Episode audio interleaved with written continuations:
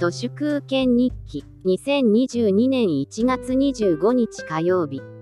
日本における Z 世代とは阪神・淡路大震災頃から東日本大震災頃までの2つの大きな災いの間に生まれた人々のことを意味します。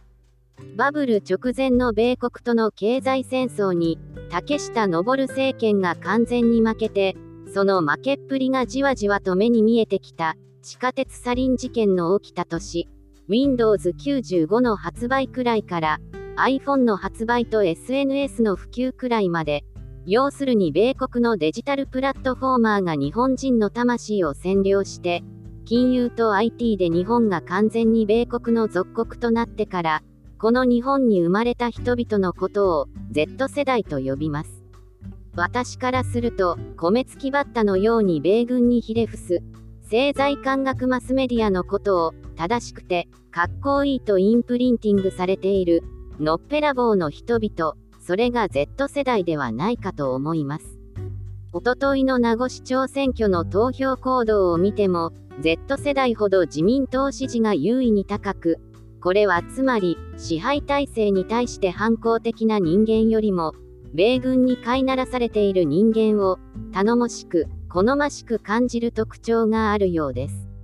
物言えば唇寒しで反抗や批判する人間を危険であり野蛮であるとして警戒したり排除したりする傾向は私に言わせれば己の意志では鍵のかかっていない檻から決して出てこようとはしない一種のセルフネグレクターでしかなく、一別の価値もないなと思っています。AKB48 とか、ジャニーズのように、よりすぐりと言われる若者たちでさえ、元気で明るくちょっぴりエッチ、それなのにとことん謙虚なそふりも上辺だけのようで、私からすると世界の若者と比べて決定的に表情がなく、目が死んでいます。つまり、日本の Z 世代って、ほぼほぼセルフネグレクターではないかと思います。国家と家と企業と軍隊と学校と病院によって動物としてのバイタリティを完全に引っこ抜かれています。私から見ると彼らは非行少年ではなく政財官学マスメディアによって考えることを封じられた非行少年です。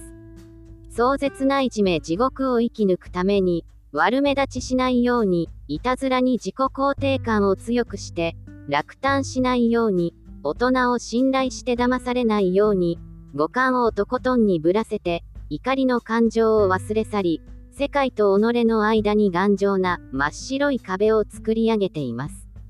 人間の動物らしさを毛嫌いし、自ら進んでロボットのように生きていく、アルファベットの Z とは、最後の文字であり、つまり何らかのリニアの行き詰まりですけれど、Z 世代の行く末など知ったことではないし、彼らと対話するくらいなら、もうこの世に生きていない、死んでしまった変人、例えば金子光晴の書いたものを読んでいた方が、私としては全然いいなと思います。金子光晴の、オットセイを引用します。だんだら島の長い影を引き、見渡す限り頭を揃えて、拝礼してる奴らの群衆の中で、部別しきった素振りで、ただ一人、反対を向いて済ましてるやつ。おいら、オットセイの嫌いなオットセイ。だが、やっぱりオットセイはオットセイで、ただ、向こう向きになってる、オットセイ。本日は以上です。ありがとうございました。人の行く裏に道あり花の山。